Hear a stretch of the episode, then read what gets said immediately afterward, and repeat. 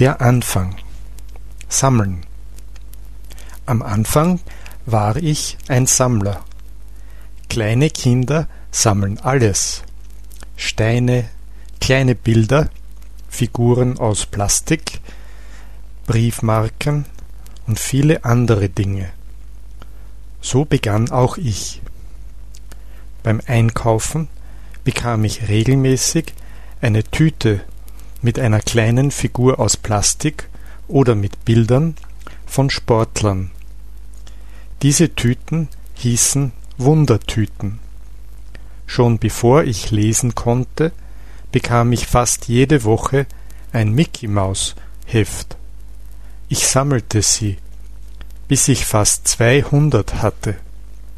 Dann sagte meine Mutter, du bekommst die fünf Schilling, den Preis des Heftes, als Taschengeld, wenn du das Heft nicht jede Woche haben musst.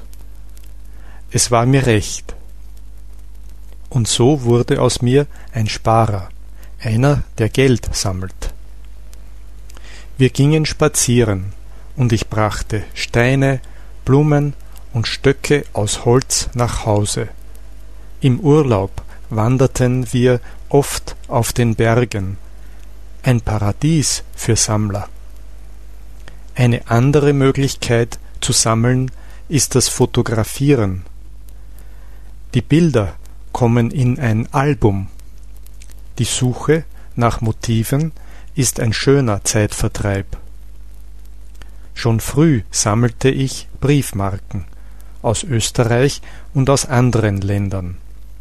Briefmarken muss man mit Wasser vom Briefumschlag oder einer Karte lösen und dann trocknen.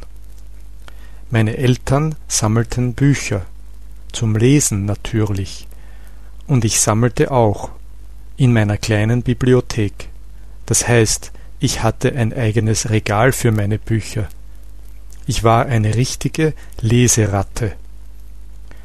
Von den Dingen, die ich sammelte, lernte ich sehr viel.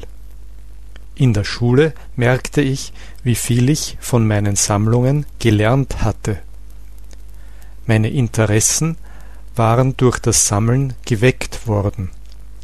So ist es heute auch bei den Sprachen, wo ich Wörter, Redewendungen und Inhalte sammle.